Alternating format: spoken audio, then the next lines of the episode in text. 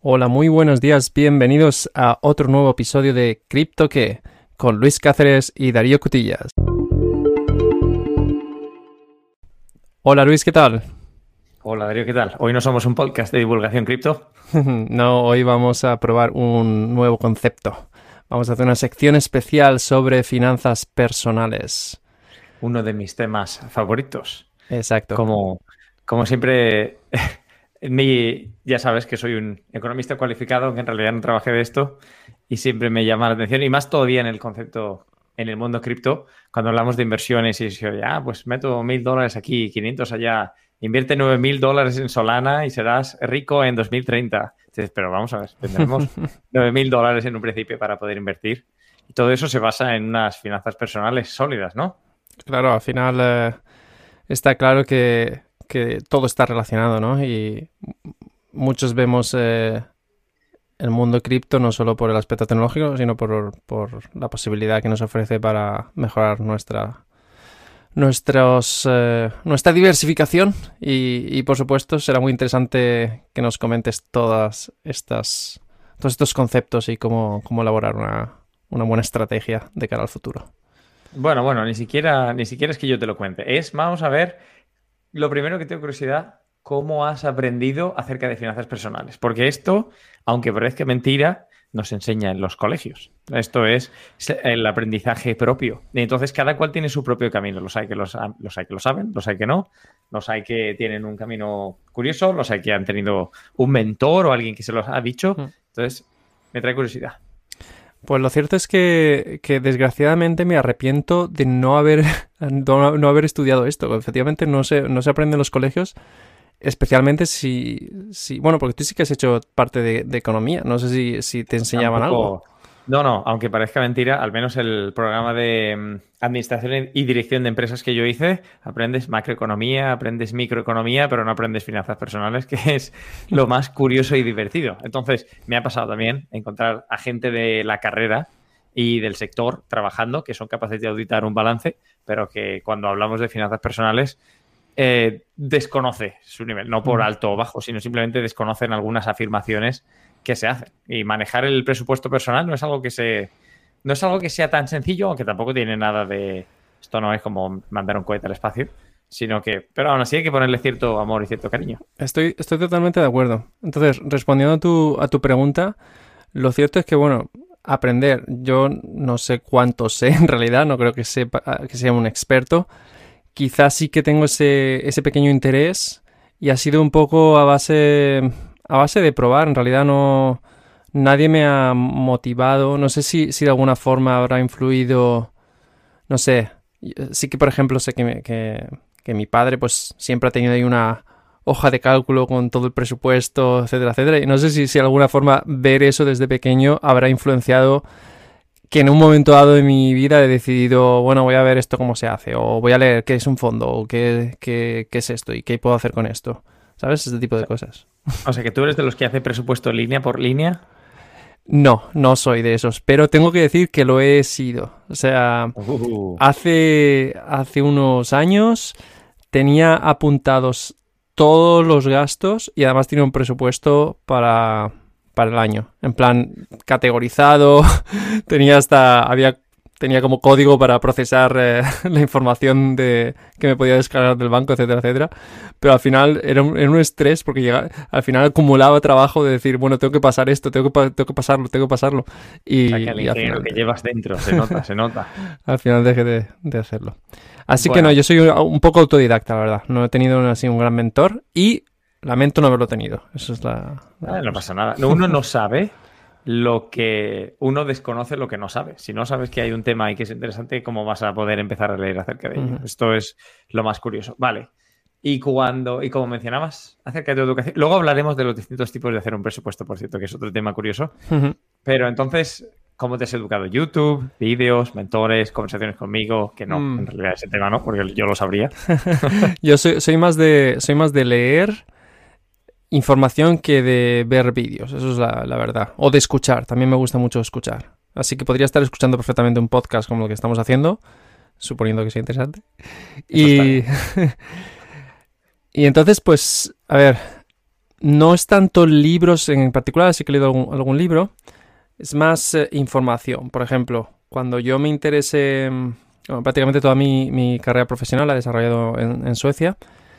Y entonces, eh, cuando yo empecé a tener ingresos que podía de alguna forma invertir, eso lo empecé a hacer en Suecia. Y un poco fue, pues fue leyendo la información que te ofrecen en los distintos sitios donde, donde puedes eh, digamos, comprar fondos y cosas de esas, leyendo la información que te ofrece el propio sitio para que entiendas qué, es lo que estás haciendo, ¿no?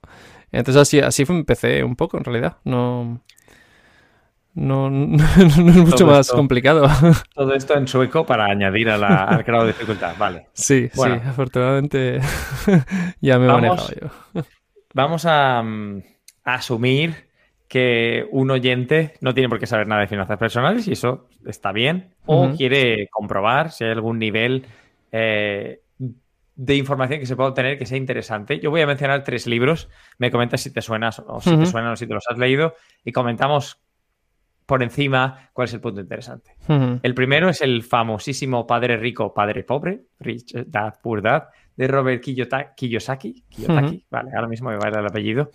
¿Te suena? sí, me suena. Además, creo que es creo que va a ser de los pocos que, te voy a decir que he leído. Vale, está bien. Puede ser el libro con la peor portada de la historia, o sea, la portada más fea, un libro negro y morado con las letras amarillo, pero sí, ese es el libro. Sí, sí que lo, sí que lo he leído. Además, lo he leído tarde, ¿eh? Lo he leído tarde, lo he leído hace poco y lo tengo desde hace prácticamente una década. Regalo de, regalo de una persona.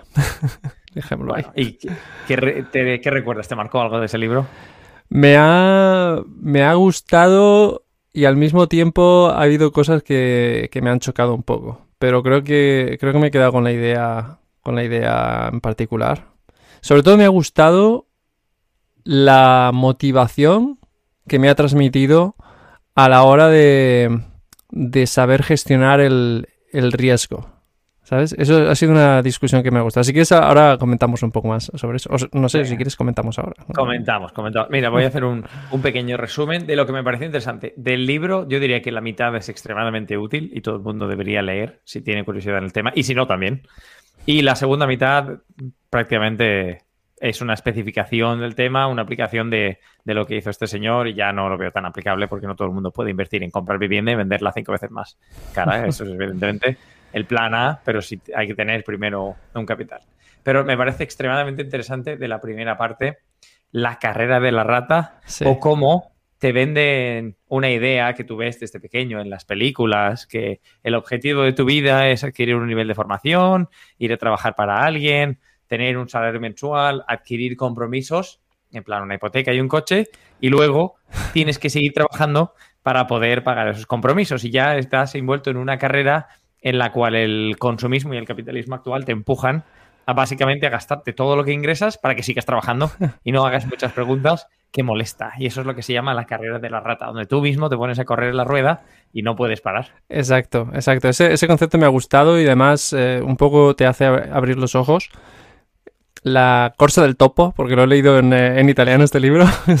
y, ¿Cuántos idiomas hay que y, y sí que es, un concepto además eh, que se mantiene durante todo el libro. O sea, se, introduce al principio, pero, pero se mantiene en la línea argumental de todo el libro. Y efectivamente es, algo que, que, te hace un poco pensar, oye, pues, pues puede que tenga un poco de razón, puede que nos hayan instruido para...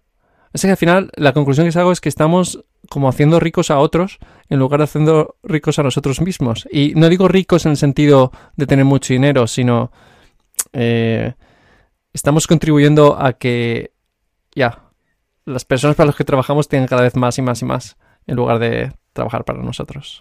Yo lo veo de manera ligeramente diferente, pero sí, el juego es ese. Quiere decir, aparte, para establecer por qué se llama padre rico padre pobre, hay un padre, em, en teoría, rico que empieza el libro sin un céntimo, con muchas ideas que básicamente se dedica, se sienta y mira y observa y está intentando identificar problemas para solucionarlos y así intentar incrustarse en el proceso y conseguir cierto beneficio.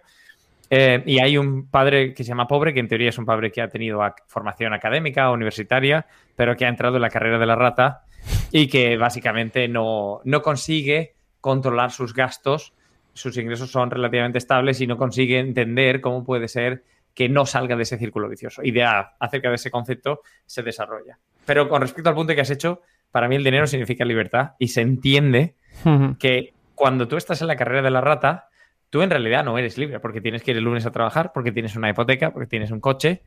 Entonces, al que haces libre es el que se lleva los beneficios de, tu trabajo. Pero bueno, ese es el principio básico del libro. Sí, sí. Así es. Y bueno, luego hay, hay algunos, eh, algunos apuntes interesantes. Como decía antes, em, me ha gustado la, discusión sobre, sobre el tema del riesgo, ¿no? Que te dice, dice que hay gente que dice, no, es que a mí no me gusta, a mí no me gusta perder dinero. Y dice, bueno, a mí tampoco, ¿sabes? Eh, pero al final es una cuestión de, cómo gestionar el riesgo. Y eso me ha recordado mucho a, temas de... Bueno, yo resulta que tengo un, tengo un pasado en el que me interesaba la, escalada en roca y he leído también sobre ese tema. Y es, eh, me recordaba o le asociaba a la gestión del miedo cuando estás escalando. Es decir, el miedo es real y eso no lo puedes quitar. Pero cómo tú lo gestionas eso sí que puedes gestionar, eso sí que puedes decidir tú. Y bueno, pues hay gente que el miedo le paraliza y otra gente que del miedo hace una oportunidad para, para, mm, para ser más creativo o para salir adelante y aprovecha eso como, una ventaja para autopotenciar su, su ingenio y, salir de esta carrera de la rata, ¿no? Y esto no significa, el, escritor no dice que tengas que, que, hacer ninguna locura, etcétera, etcétera, simplemente te dice que... ¿Cómo? Ni escalar en roca tampoco. No, no, eh, no. Pero bueno, al final es, eso. Tienes que distinguir el, riesgo real, o sea, el riesgo que te ayuda, o sea, tener miedo cuando estás en una situación de peligro real, eso es, es una cosa buena. Tener miedo por defecto, porque es algo desconocido, eso es una cosa menos buena porque no te ayuda a tomar buenas decisiones. Ese es mi análisis. Vale. Este, como libro recomendado número uno, fenómeno. Segundo libro que quiero traer a la palestra.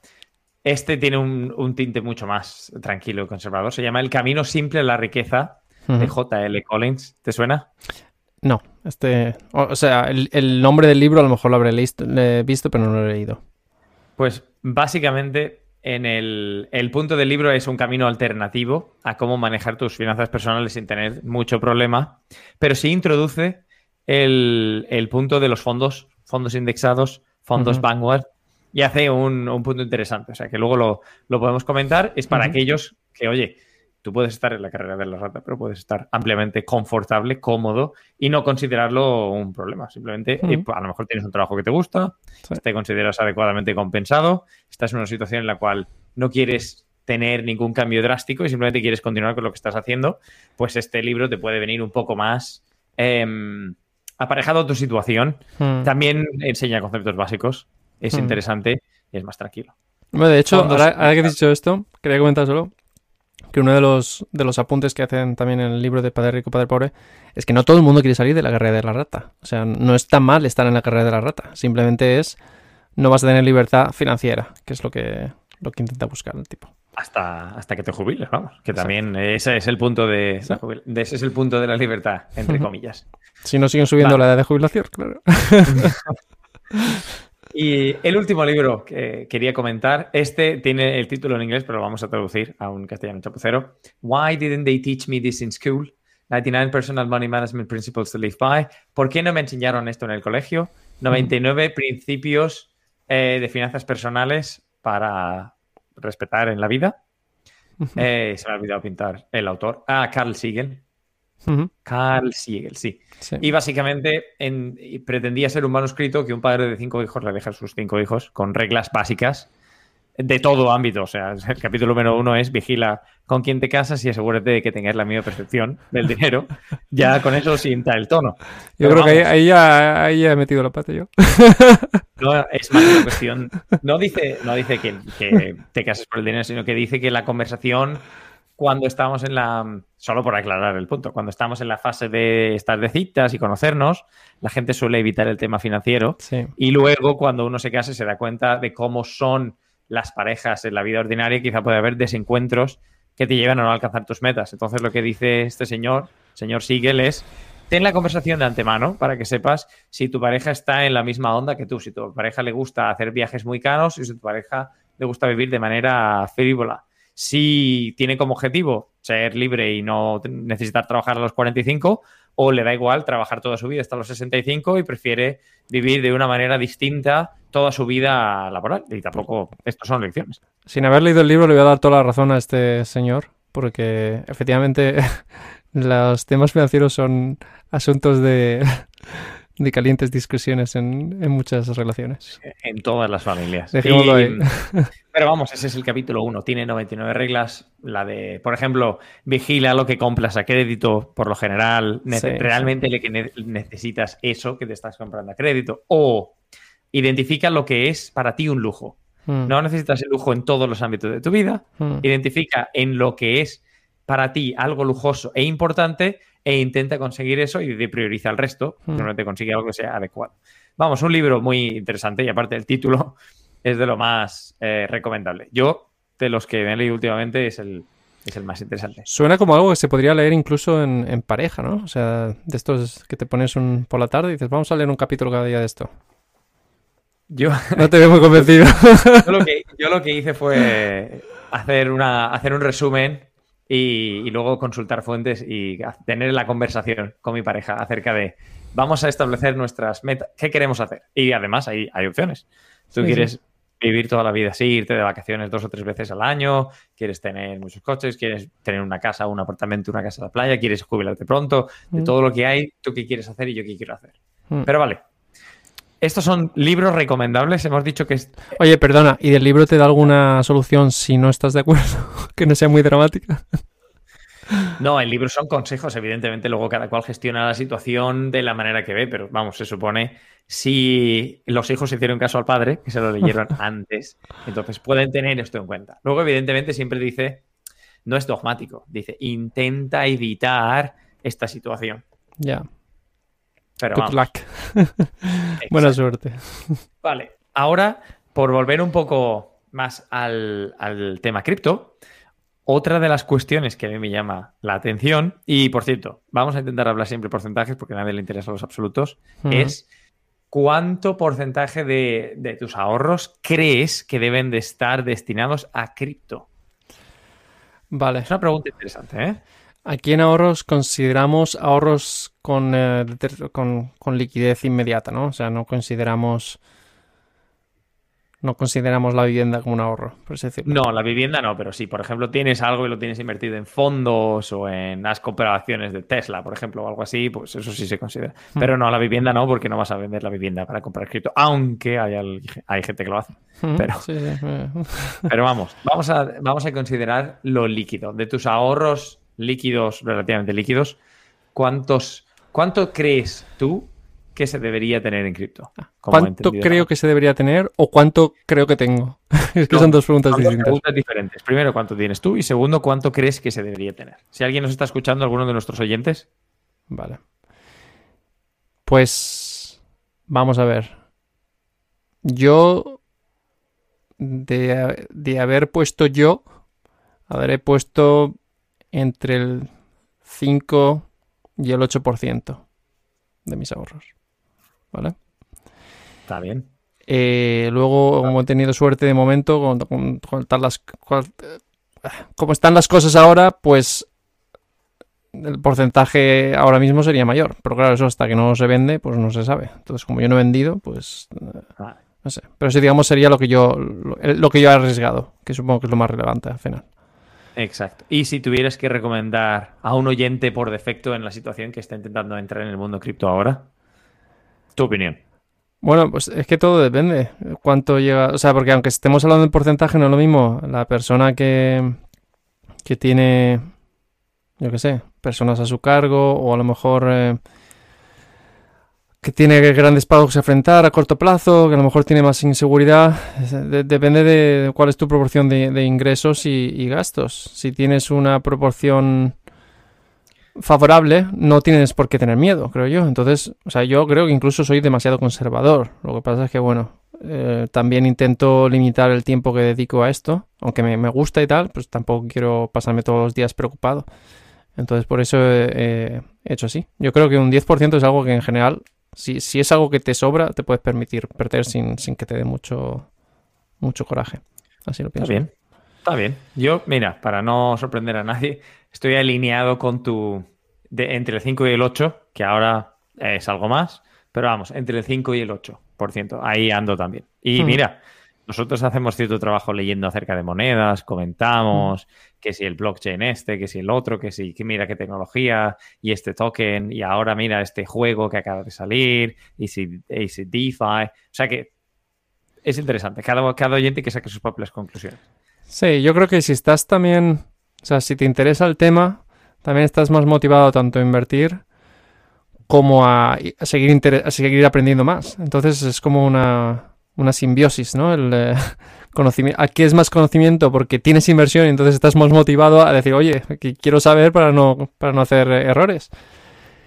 Y, o bueno, o para hacerlos y aprender de ellos, porque errores he, he hecho, como comentamos en, el, en el, uno de los últimos episodios claro, pero tampoco parece que nuestro objetivo invirtiendo en cripto sea hacernos millonarios o ir a la bancarrota. No, no es. Yo tampoco tengo eso como objetivo en la vida, así que. Así Estamos ahí, en el mismo perfil. Vale. Dentro del porcentaje de los ahorros, ahora llega una pregunta un poco más sensible o interesante. Hmm. De en las monedas que inviertes, si tenemos que dividir el portfolio entre tres tipos, Hmm. Y a ver, esto es diferenciación ahora mismo de mercado, vamos, que no me la he inventado yo, se suele comentar. Hmm. Bajo riesgo, bajo rendimiento, que es Bitcoin. Medio riesgo, medio rendimiento, que es em, Ethereum. O alto riesgo y potencial alto rendimiento, que son las altcoins.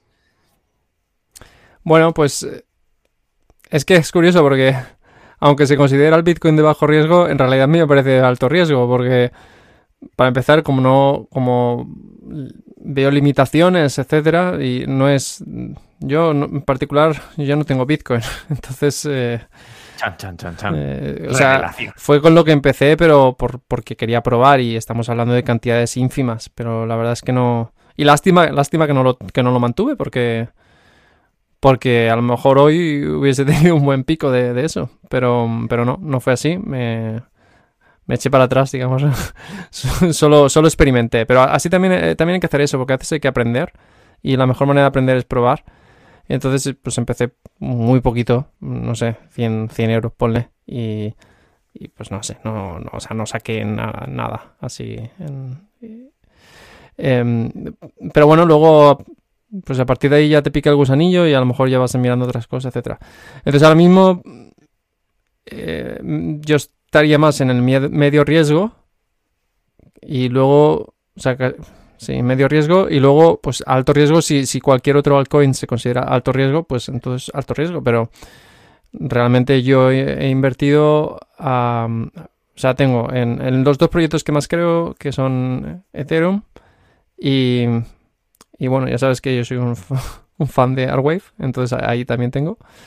Me hubiese gustado invertir en otros también, pero pues bueno, como tampoco tengo prisa y, sabes esta sensación de, ah, es que he llegado tarde, pues, eh, pero no he invertido en otros. Y luego sí que tengo algún poquito en, algunas otras cosas, pero digamos no son cantidades demasiado relevantes.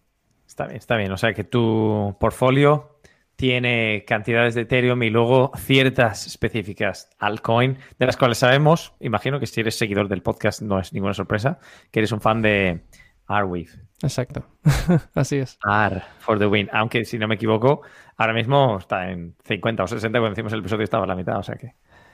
Sí, le va bien, eh, pero bueno, es lo de siempre, hasta que no hasta que no vende no tiene nada, entonces yo no me no me, no me preocupo, porque como no no tengo prisa, no tengo necesidad de eso y si lo, si lo vendiese, pues ¿qué hago con ello? ¿Lo voy a volver a meter en otro lado? Pues, pues, pues ya está. Y aparte, entonces tengo que andar mirando a ver dónde declarar impuestos, etcétera. Así que mejor lo mantengo, no vendo y así no tengo problemas ni con el fisco ni con nada. Está bien, está bien. Por cierto, el otro día, off topic acerca del, episodio que ya esté por sí fuera de topo, fuera de tono general, miré el otro día la capitalización de um, Arwave. Hay, hay, potencial de subida, ¿eh? Está el, mercado en total es bastante bajo cuando lo miras. Creo que en el ranking está el 60. Yo es que no quiero, no quiero especular mucho, pero me parece un proyecto con mucha utilidad, con poco, con poca publicidad y que en el momento en que gane un poquito de tracción puede, puede subir. Pero bueno, yo no quiero dar aquí consejos financieros, que al final me puedo equivocar como, no, no queremos dar consejos financieros, pero mira, te dije lo mismo con Solana justo cuando grabamos el episodio. Te dije, oye, pues viendo el potencial y viendo lo que hace, tiene poca capitalización. Y mira, me la comí con patatas. Porque aparte no entré. Vale. Sí, sí, no, yo también. O sea, me pasó lo mismo que dije, ah, esto parece interesante, porque después de haber leído, efectivamente te dices, ostras, pues sí que tiene potencial. Pero al final, pues oye, la vida también no estás todo el día, yo no estoy todo el día enganchado ahí a, mirar esto.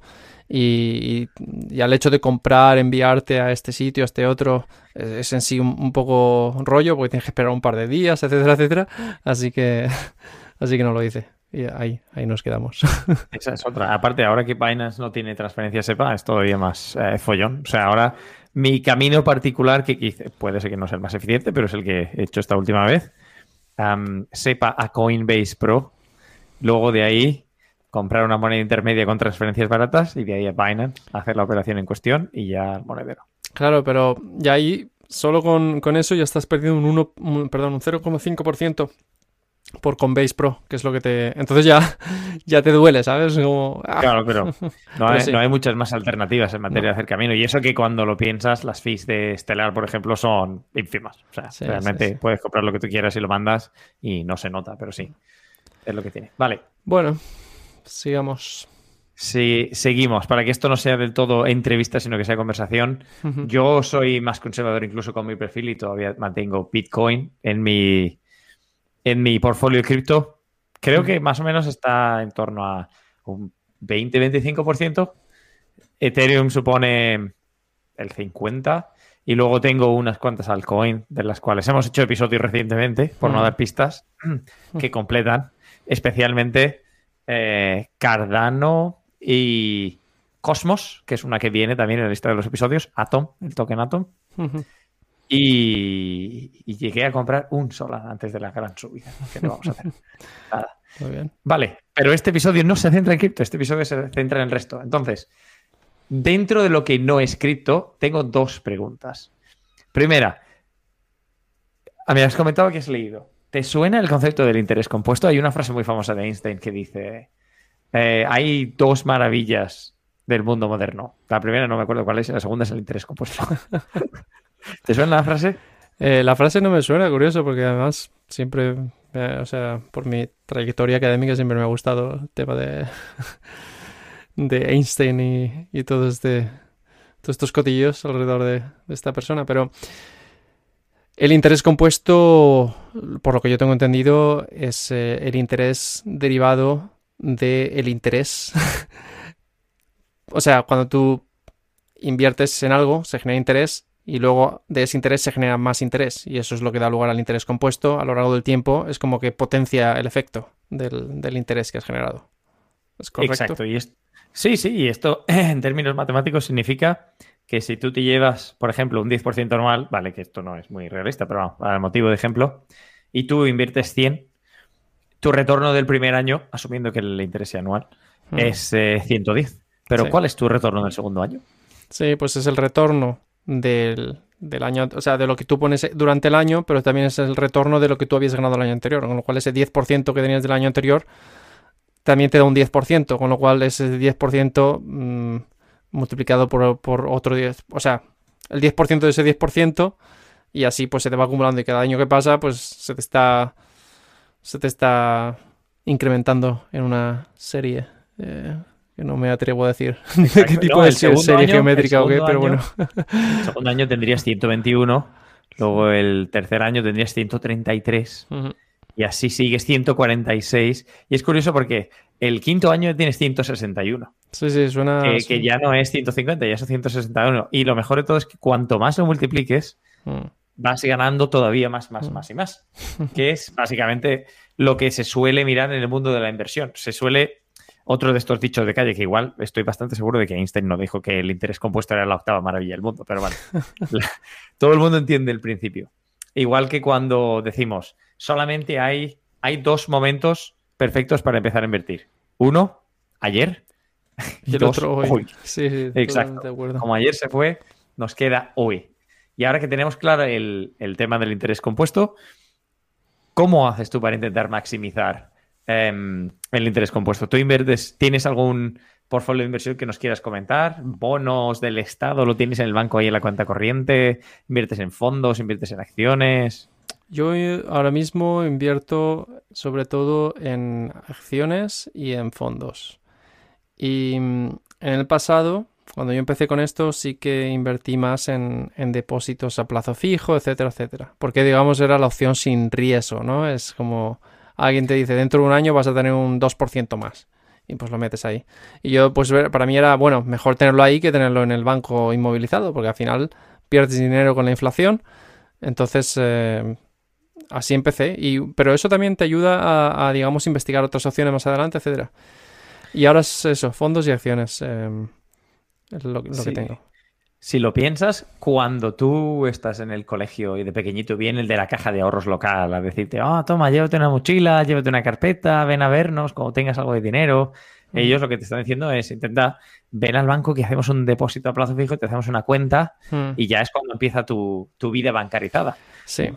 Y ah, mira, hablando de por qué a lo mejor habría, me habría interesado yo por estos temas, sí que es cierto que, mi padre desde, desde pequeño me había abierto una cuenta, entonces tenía ahí un pequeño dinero, no sé qué. Entonces a lo mejor eso pues de alguna forma te motiva de otra. Y sí que he tenido depósitos anteriormente a, digamos, a empezar a generar ingresos yo eh, de rendimiento de mi trabajo.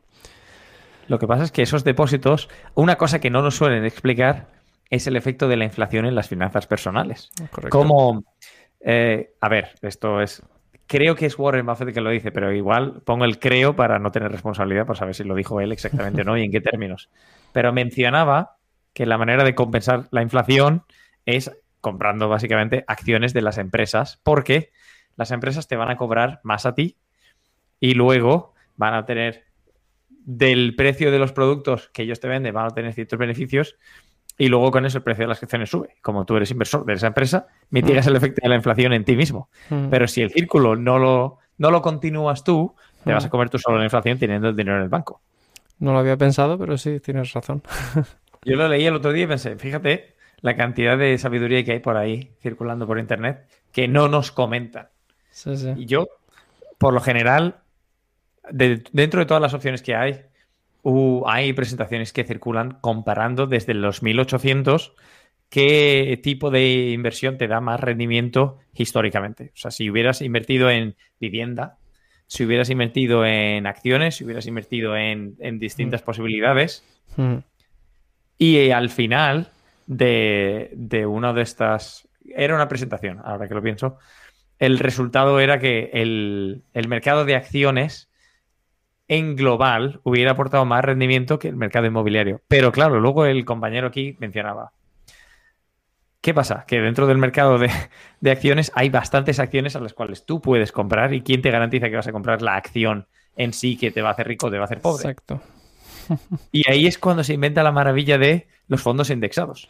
Cuando tú piensas lo que es el mercado, y el mercado en sí en una cuestión son las, suele ser el top 35, 50, 100, 500, empresas de las economías de una geografía. Entonces, cuando una empresa va mal, ¿qué pasa? Que la empresa sale del mercado y, desaparece. ¿Y qué pasa cuando una empresa funciona? Que una empresa sale a bolsa y cotiza para obtener financiación y poder continuar y expandir su actividad empresarial. De ahí la maravilla de los, de los fondos indexados. Vale, y hablando este, ahora que ya hemos establecido el concepto, cuando tú inviertes en fondos, Hmm. ¿Buscas algo en particular? ¿Te llama la atención? ¿Buscas índices? ¿Buscas eh, cierto sector? ¿Buscas eh, que sean ecológicos? ¿Tienes algún tipo de parámetro? Sí, yo, bueno, por probar he probado un poco de todo, ¿eh? la verdad, he probado desde fondos indexados, fondos hedge, fondos activos, etcétera. Em, no hemos explicado muy bien qué son cada uno de estos. Pero la verdad es que al final hoy en día en mi portfolio pues, sería sobre todo fondos indexados. Y al final es porque lo que, lo, que he pensado yo es los fondos activos, los que están manteniendo otras em, activamente, que hay un, digamos, un, no sé cómo se llaman los, digamos, las personas delegadas por, por el banco o por quien sea para mantener ese fondo, no sé cómo se le el llama. gestor. El gestor del el fondo, gestor. vale. el gestor del fondo te lo mantiene en teoría eh, y va mirando, ¿no? Qué comprar y qué vender, etcétera, etcétera. Pero normalmente tienen unos, eh, ¿cómo se dice? Unas comisiones muy, muy altas, para mi gusto. Entonces al final mi planteamiento ha sido, mira, yo voy a comprar fondos indexados para tener, digamos, una base que vaya en función de lo que va en la, economía y entonces ahí distribuyo fondos indexados de índice mundial, fondos indexados del país donde vivo, porque digamos es lo que más afecta a mi economía diaria, y fondos indexados de, de- de Europa o de a lo mejor de, de algunas otras eh, regiones. Y bueno, pues luego puedes también tener un poco en, eh, en- fondos de, de países en desarrollo, porque normalmente ofrecen mayores posibilidades de, de, de tener rentabilidades más altas. Así, así es como lo he pensado yo, ¿no? Mm, Sigo estos índices. Y luego, para jugar, es decir, para, para la parte en la que yo quiero arriesgar, yo no quiero que una persona arriesgue con, con, lo- con- con mi dinero, prefiero arriesgar yo, que es más divertido. Entonces ahí ya me la juego yo y me mojo y digo, bueno, a ver qué empresas me, me motivan o me gustan. Y ahí busco un poco en función de, pues de lo que me gusta a mí, la- los ideales o de lo que veo que de alguna forma, o sea, de lo que yo creo eh, en base a lo que leo, etcétera, que, que puede tener eh, potencial, ¿vale? Y pues te voy a poner un ejemplo de, de algo que me salió bien.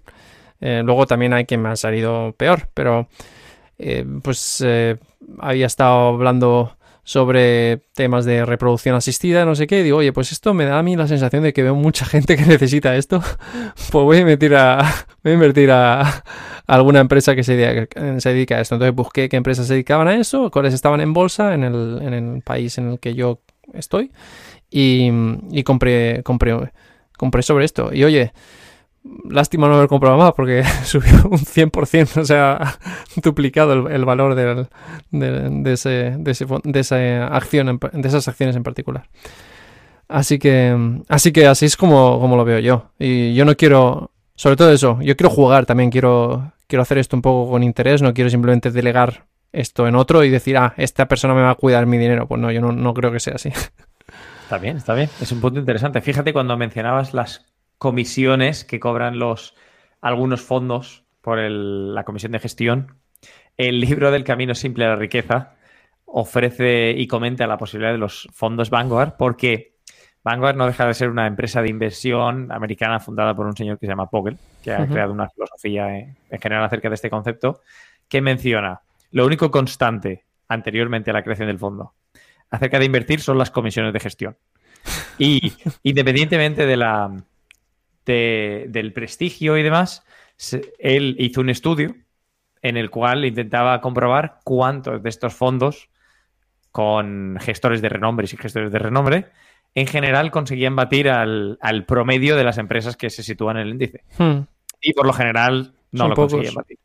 Entonces, lo que él apostaba por lo que él apostaba era por disminuir las comisiones de gestión al mínimo. Mm. Y entonces los fondos Vanguard son mundialmente conocidos y, si no me equivoco, es una de las mayores empresas de inversión porque tiene comisiones de en torno al 0,10, 0,15, 0,20, Mac 0,40. Pues esos son los, los fondos, los, los, fondos en los que yo invierto, son índices. Eh, normalmente las comisiones que yo busco es o que estén por debajo de 0,5 y de hecho los hay que incluso son totalmente gratuitos. ¿Por qué son tan baratos estos? Porque al final es una aplicación, o sea, hay un software detrás que tiene un algoritmo, va mirando y va comprando y vendiendo automáticamente, por eso no hay ninguna persona manteniendo eso y por eso es tan fácil eh, y tan barato, básicamente. Y teniendo, teniendo un, fondo un fondo sin comisiones, prácticamente atraes al cliente para que inviertan otros fondos que sí tienen comisiones. Pero vamos, esto me ha recordado a que en España hay una plataforma que se llama Indexa Capital que invierte en fondos Vanguard completamente. Y ellos creo que redondean la comisión hasta un valor del 0,x, pone 0,4, 0,5, 0,6, esto se puede mirar, uh -huh. pero es siempre menor a la comisión del fondo Vanguard y ellos te invierten tu dinero en fondos Vanguard con un robot, que es curioso, me llamó la atención, pero mira, sí. hablando de robots, ¿conoces el concepto también de, de Robot Advisor o el, el avisador robótico? No, ahí me pillas.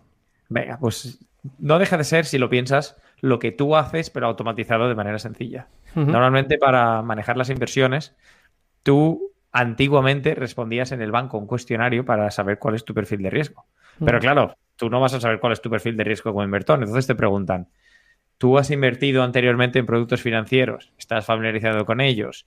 ¿Cuál es tu objetivo? ¿Cuál es tu horizonte temporal? En caso de que haya una crisis, eh, ¿qué harías? ¿Venderías todo y entras en Mm. pánico? ¿Te mantienes? ¿Compras más? ¿Qué edad tienes? ¿Cuál es tu... Te em, suicidas, ¿Cuál es tu posición actual? Sí, sí, sí. Pero claro, ellos intentan hacerse una idea de quién eres y qué, qué podrías tolerar. Y luego, en función de eso, te solían recomendar di- distintos fondos. ¿Y ¿Qué crees, pasó? crees que la gente no es hipócrita? que no, que no decimos todo lo que en realidad queremos o que no, Claro que sí, que no somos bueno. sinceros. Eh, De ahí parte el tema. Es, uno evalúa con las herramientas que tiene. Y de ahí se hacía un perfil de riesgo por el cual al año se te recomendaba distintos fondos. ¿Qué pasó? Llegó un Darío, ingeniero de software, y dijo, anda, pues para hacer esto un humano, lo automatizo y lo hace un robot. Entonces le, mapearon, le asignaron a elementos de riesgo qué fondos se compran y ellos te hacen un, un, porta- un portfolio, una cartera automática eh, que el robot te va gestionando y van comprando y vendiendo según vaya variando el, el percentil de riesgo. Claro, estos robots, como no están manejados por humanos, tienen comisiones bastante bajas. Simplemente identifican fondos que ya de por sí tienen comisiones bajas, añaden la suya por encima y a funcionar con las economías de escala. Sí. Em, este que comentaba Indexa Capital en España es uno. En Suecia me sé cuál es, porque es el país donde vivimos y es, es fácil. Pero vamos, se llama Opti, por cierto, por si lo quieres probar. Y en el fondo es, es son las finanzas del piloto automático. El, Vale, lo pongo en el, el Robot Visor, el, el- el robot, y que me lo invierta. Lo que pasa es que en las economías tradicionales, en los la economía teórica tradicional te decía que tienes que invertir en, en renta fija y en bonos y demás. Es solo para, para garantizar que tu portafolio no tuviera tanta exposición al riesgo. Y, y luego ya esas tendencias y esas teorías se siguen modificando cada vez más a medida que se va sabiendo más. y cada vez que la renta fija ¿no? va bajando más también. No, porque, claro, la renta fija ahora mismo es una nimiedad. Estamos hablando de la coyuntura actual con Sí, unos sí. tipos de interés muy bajos. Y luego siempre te quedan los bonos del tesoro de ciertos estados que tampoco te interesa comprar porque no sabes si te los van a pagar. Luego es que lo del tema de la, de la renta fija depende también del tipo de producto financiero que utilices para invertir, porque, bueno, yo no sé cómo, no sé lo que, qué oferta hay en, España, pero en, en Suecia hay una opción de comprar fondos de inversión en una en un tipo de cuenta que si no sacas más de un porcentaje determinado de rentabilidad no te interesaría. Entonces tener un fondo de renta fija que te ofrece menos de un, yo que sé, de un 2%, prácticamente estarías perdiendo dinero porque estarías pagando más, más comisiones por el hecho de tener ese, ese tipo de cuenta que, que, mm, que, el- que lo que estás generando. Pero bueno, esto la verdad es que se ha salido un poco de, de tema. No creo que le interese a mucha gente el, el Bueno, tema de los... Estaba intentando mirar el, el bono del Estado español solo por curiosidad, pero veo solo cifras negativas, así que... no. Sí, los bonos de Estado español, de eso también Se he tenido en algún momento. dado. Se podía haber Ah, preparado con anterioridad cualquiera que tenga Google, lo puede mirar sin, Sí, sin mayor pero problema. suelen ser a vamos, muy largo plazo, ¿sabes? Eso es lo que no me gusta. Son muy... No sé. Plan, Digamos que- 10 años, ¿sabes? 30 años. ¿no? sobre todo no te aportan eh, no te aportan mayor nivel de rentabilidad. Quiero decir, No. el problema de los depósitos, cuando tú inviertes en un depósito, sabes que tus fondos están garantizados hasta Mm. cierto nivel por la autoridad competente. Y aparte, si estás en Europa, creo que es hasta 100.000 euros. Sí, así es. Y, pero realmente el problema es la rentabilidad, no, sí, no bueno. es sí, el riesgo. Es mejor, riesgo. que, es mejor que tener el dinero paralizado en el banco, desde luego, porque lo, es, en, en tema de liquidez es más o menos igual de líquido, es decir, tú puedes can- cancelar siempre, a lo mejor pierdes las, las rentabilidades generadas, pero no pierdes, digamos, tu, tu capital. Pero si no los tocas, pues te va a generar una rentabilidad que por lo menos compensará una parte de la inflación. Así es como lo veo yo. Yo aún así recomendaría mirar fondos indexados de distintas geografías. Porque si un país o una zona geográfica se va al garete, siempre estará la otra para echarle un cable. Y aún así, en materia de, de diversificación, los, los índices de por sí ya están bastante diversificados. Luego ya hay fondos específicos de sectores, pero cuando inviertes en fondos indexados de distintas regiones del mundo, te estás cubriendo bastante bien las espaldas para tener una vida relativamente tranquila y poder obtener rendimientos que se van continu- que se continúan ah, capitalizando a- al nivel de rentabilidad. Sí, yo estoy de acuerdo. Ahora mismo, hoy, hoy en día, con lo que sé, le hubiese dicho al, al- al yo de hace 10 años que, que no que me dejase de, de renta fija y, y depósitos y cosas, que eso al final sí, te asegura, te asegura, pero, pero a la larga, a la larga pierdes. Esa es la verdad. Bueno, eh, ya que estamos hablando de la tu yo de hace 10 años, ¿qué le dirías a tu yo de hace 10 años en materia de créditos y préstamos? ¿Has tenido alguno últimamente?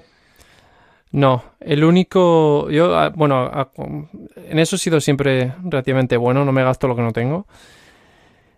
El único, la única, la única cosa que haría es, sí que me aprovecharía de los préstamos hipotecarios que normalmente tienen unas condiciones relativamente buenas en términos de, de intereses, de cuánto tienes que pagar. Entonces, sí que me podría ver, por ejemplo, tomando un préstamo más grande para comprar una vivienda y dedicar una parte de ese préstamo a invertirlo en, eh, en fondos o algo así. Porque puede ser una buena inversión. Pero claro, todo depende de, mi situación laboral, de, etcétera, etcétera. Pero yo, el tema de. O sea, la tarjeta de crédito para mí la he usado más como para diferenciar gastos. Es decir, si me voy de viaje, pago en la tarjeta de crédito pero por decir, vale, así luego sé cuánto me ha costado el viaje, todo, ¿sabes? Pero no porque quiero aplazar los pagos ni nada de eso. Pero bueno, entiendo que cada uno tiene una situación distinta. Mm, normalmente yo soy de la opinión que el único préstamo que deberías tener es el del es el de la casa y bueno, yo es que sinceramente lo del coche creo que con un coche de segunda mano me apañaría. No tengo coche y no necesito de momento. Yo te comento, el, año pasado, no, fue en 2019, me compré un coche y además lo pensé, ah, me voy a comprar un coche, ir al concesionario, verlo, probarlo y tal. Todavía en materia económica, igual el coche funciona, es una maravilla de coche, es un Skoda Kodiaq bien equipado y tal. Con el coche no tengo quejas, tengo quejas con la decisión de comprar el coche. Lo pienso y digo, qué estúpido. No me debería haber comprado ese coche. Hay muchas mejores maneras de invertir el dinero y cualquier coche te lleva de A a B para el uso diario. Luego, mira, tengo otro coche de segunda mano, de un Prius, que funciona como la seda. Evidentemente me costó cuatro perras porque mi aparte es viejo. Fíjate, no tengo ningún problema con él, más allá de llevarlo al taller cuando toca, también lo tengo que llevar al otro. Y reflexioné después, a posteriori del hecho, pensando, vaya hombre, debería, si lo llego a saber, le diría a mi yo del futuro, no inviertas en coches. A tu yo del pasado. A, a mi yo del pasado le diría, no inviertas en coches. Eh, ya ni siquiera es por una cuestión de crédito o no crédito. Le diría simplemente no inviertas en coches, que no es necesario los coches de segunda mano, solo que hace cierto tiempo se consideraba tecnología punta, están bien, sirven y cumplen el propósito. Y luego en materia de créditos yo no he tenido ningún otro. Fíjate que no tengo ni tarjeta de crédito, solamente tengo tarjeta de débito, que para todos mis usos suele ser relativamente. Mira, una de las cosas buenas a descubrir en materia de fácil y sencillo, al menos por ahora, ha sido descubrir estas herramientas de pago virtual como Revolut o PayPal, que simplifican mucho. Sobre todo la posibilidad de crear una tarjeta virtual para poder pagar compras online y que la tarjeta se destruya en el momento que tú lo utilices. Así tienes la total certeza de que no pasa nada. Y incluso si te guardaran los datos de tu tarjeta y que los intentara robar o hackear, ni sin problema. Cada, cada uso se destruye y se genera una nueva. Eso está, es una medida bastante curiosa de protección al, cliente. Bueno, yo creo que con esto hemos tenido un capítulo bastante curioso de introducción a las finanzas personales, con muchos temas tocados, pocos en profundidad, y voy a pasar un rato poniendo eh, links en la descripción para todo aquel que tenga curiosidad. A ver si consigo hacer que Amazon nos pague algo acerca de los links que dejamos, que de momento no llevamos nada. Bueno, pues me parece muy bien. Muchas gracias por toda esta información y discusión interesante. Al final todo esto es muy personal, por eso se llama finanzas personales, pero no menos interesante. Claro, otro día hablamos de cómo generar distintos tipos de ingresos, que todo el mundo en este mundo de las finanzas siempre dice, haz tu presupuesto. Por cierto, hoy vamos a decir los tipos de presupuesto. Vale, lo dejamos para otro día. O bueno, lo simplifico. Hay dos. Uno, te pagas primero a ti mismo y luego el resto lo pones al lado. Y dos, lo mires línea por línea y vas comparando lo que pensabas con respecto a lo que te ha gastado en muy resumidas cuentas. A ver, te has agarrado un cachito de libro. bueno, pues nos tendremos que tendremos que profundizar en esos temas en los próximos episodios, imagino. En los próximos episodios de finanzas personales, sección de cripto que. Exacto. Muy bien, pues eh, aquí lo dejamos entonces y dar las gracias a nuestros oyentes. Y recuerda que mm, si te gusta lo que oyes, nos puedes seguir en las redes sociales, enviarnos tus preguntas y ahora te dejamos con la publicidad en el caso de que también nos quieras apoyar escuchando estos 15 segundos o 20 de publicidad. Un saludo.